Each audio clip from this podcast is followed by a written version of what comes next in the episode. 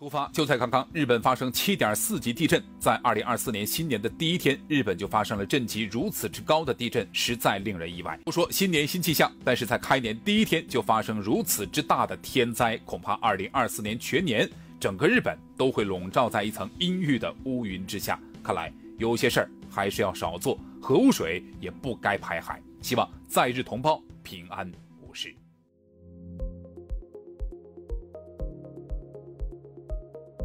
欢迎来到四零四档案馆，在这里我们一起穿越中国数字高墙。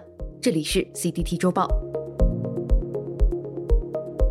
二零二四年一月一日至七日，这一周，日本石川县能登半岛发生七点六级强烈地震，截至目前，死亡人数已超过一百人，成为了日本近八年来发生的最严重地震。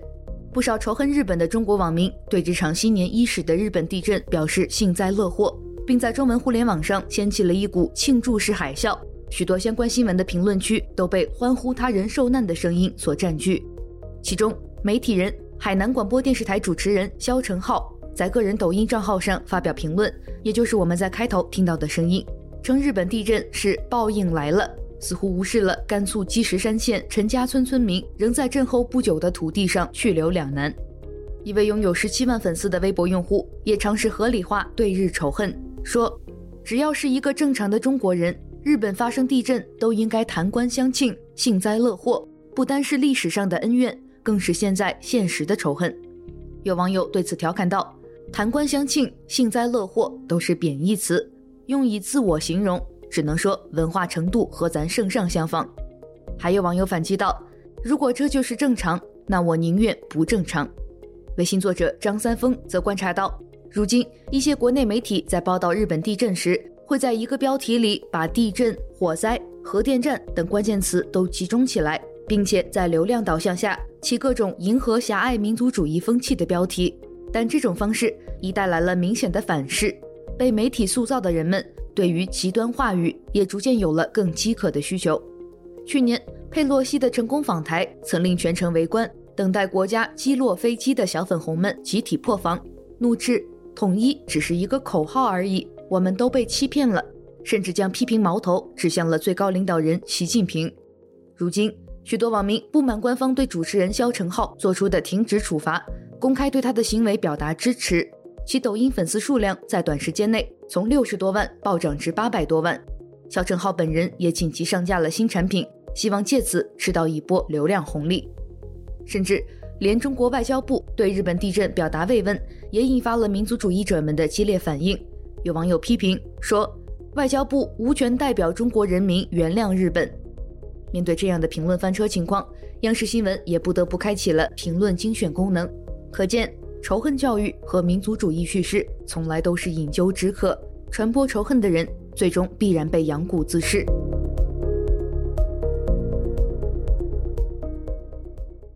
来到我们哈尔滨，全是尊贵的马铃薯小公主，没有毛病，对不对啊？溜达溜达菜市场，这一进来，我的妈，这不过年了吗？叽叽喳喳，但仔细一看，好像都是南方客人，南方小土豆。近期，哈尔滨冰雪游的热度持续升温，各大社交媒体平台上，多个有关哈尔滨旅游的词条上榜。据统计。元旦假期三天，哈尔滨累计接待了三百多万游客，旅游总收入超过五十九亿元，这两个数字都达到了历史峰值。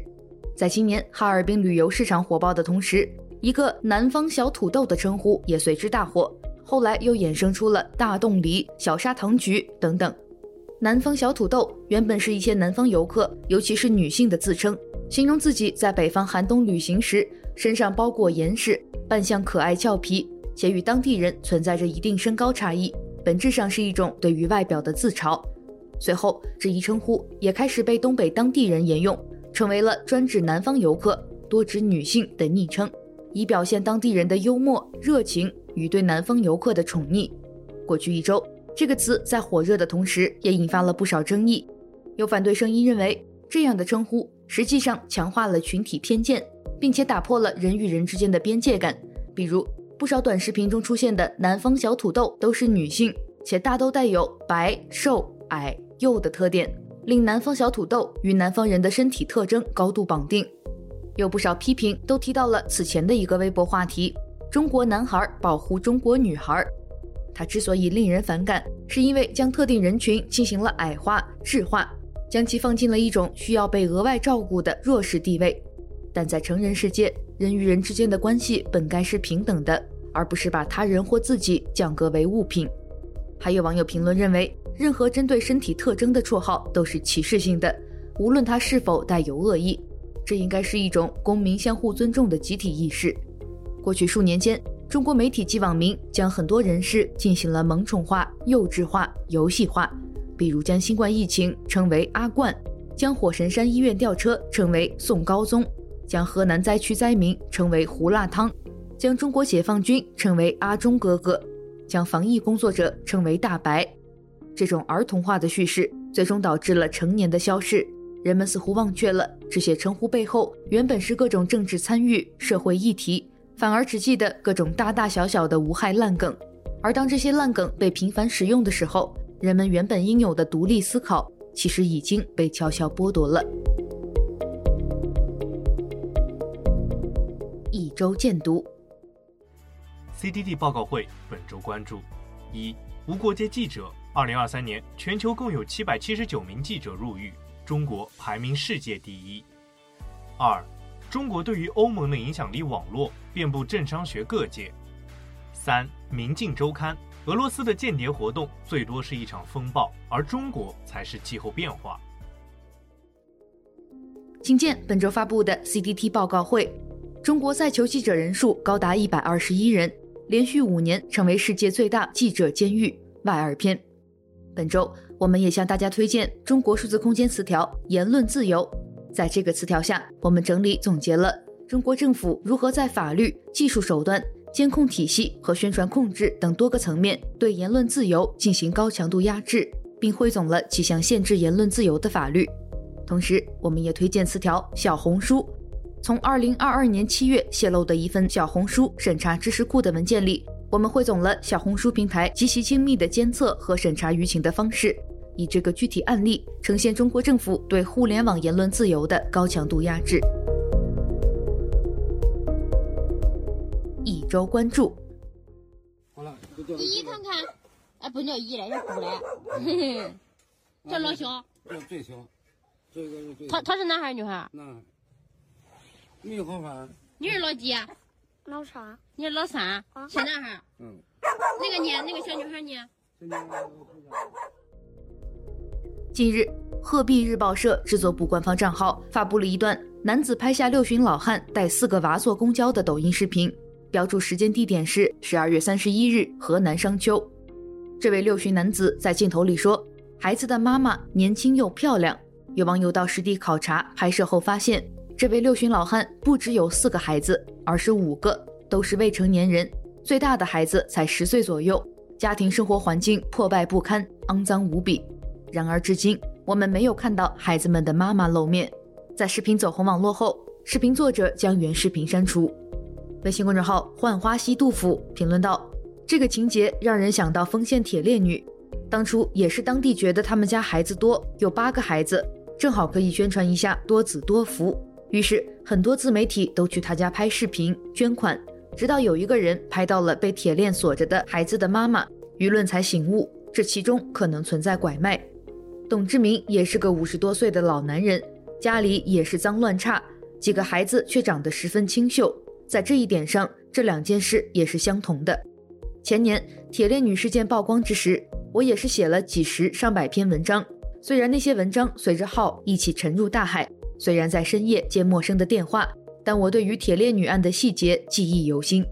如今看到这一幕如此的似曾相识，第一直觉就是这会不会又是拐卖妇女？孩子的妈妈是不是又有精神病？当地政府应该去调查一下。如果没有拐卖，至少还有贫困，都值得帮扶。希望此事还会有后续。这篇文章目前已被审查，请见四零四文库浣花溪杜甫。铁链女在线老汉养五个娃家中脏乱差以及一篇相关文章来自冲破黎明前的黑暗。六旬老汉育有五个未成年孩子与铁链女有着六大相似之处。一周惊奇。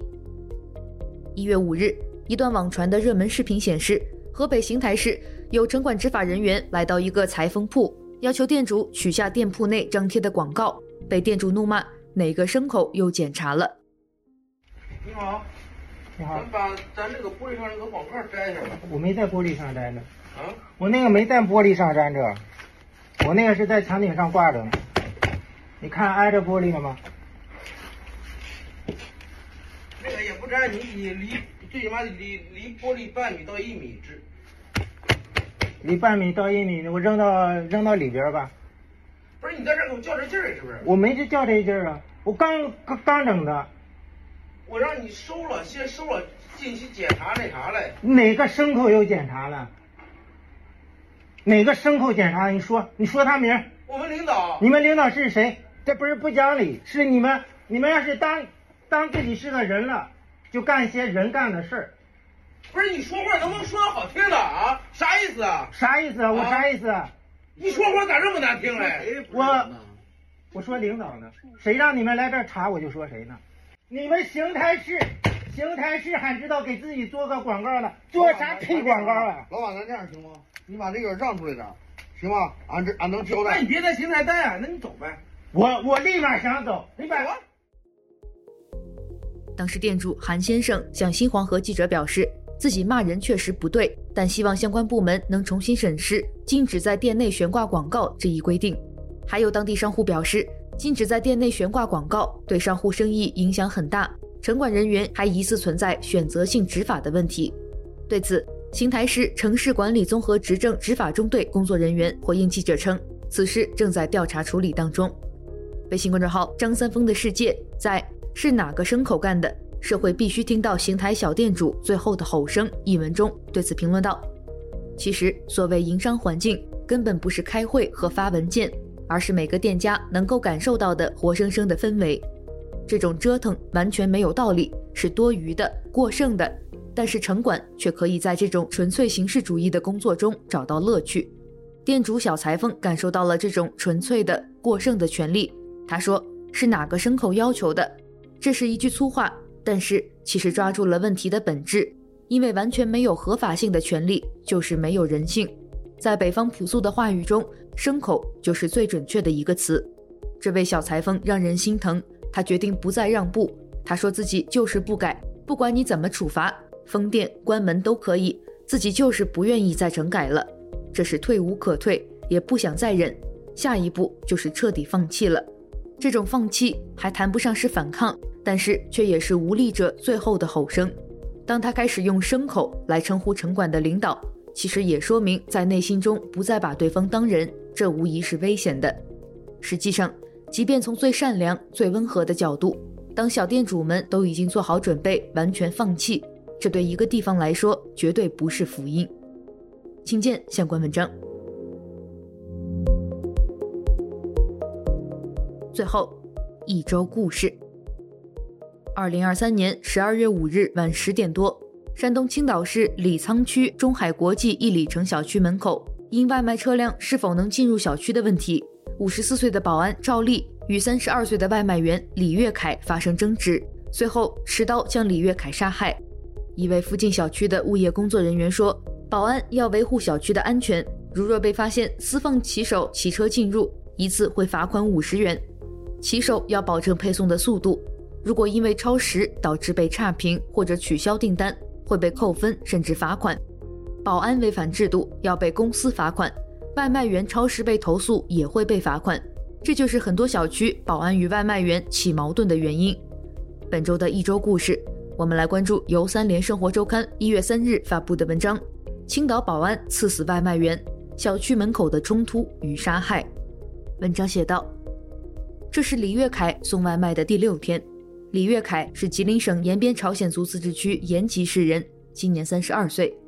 一个月前，他在张丽丽的邀请下来到青岛。张丽丽做旅游业，在青岛开了个门店，需要有人帮忙。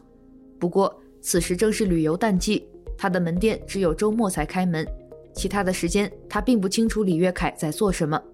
张丽丽觉得李月凯去送外卖应该是缺钱了。但他从未跟他提过生活中的困窘。李月凯是家里的老大，父母已经年近六十，他还有一个在读大学的弟弟。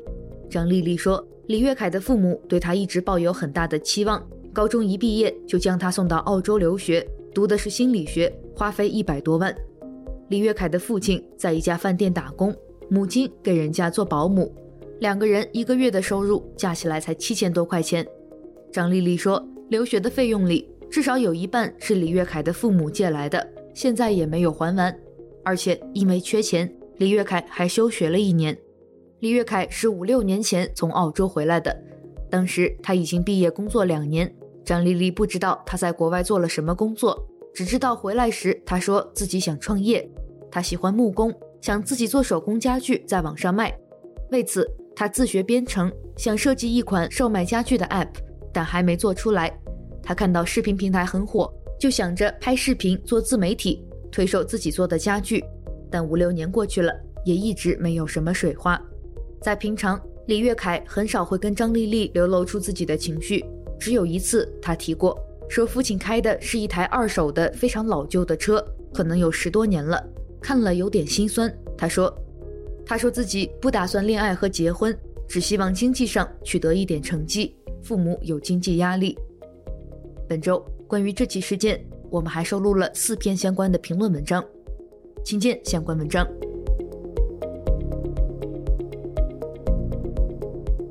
以上就是本期节目的全部内容。如果大家希望了解本期节目中提到的相关新闻事件和文章，欢迎点击本期节目简介中的链接，在中国数字时代网站阅读更多内容。中国数字时代 （CDT） 致力于记录和传播中文互联网上被审查的信息，以及人们与审查对抗的努力。欢迎大家通过电报 Telegram 平台向我们投稿，投稿地址请见本期节目的文字简介。阅读更多内容，请访问我们的网站 cdt.media。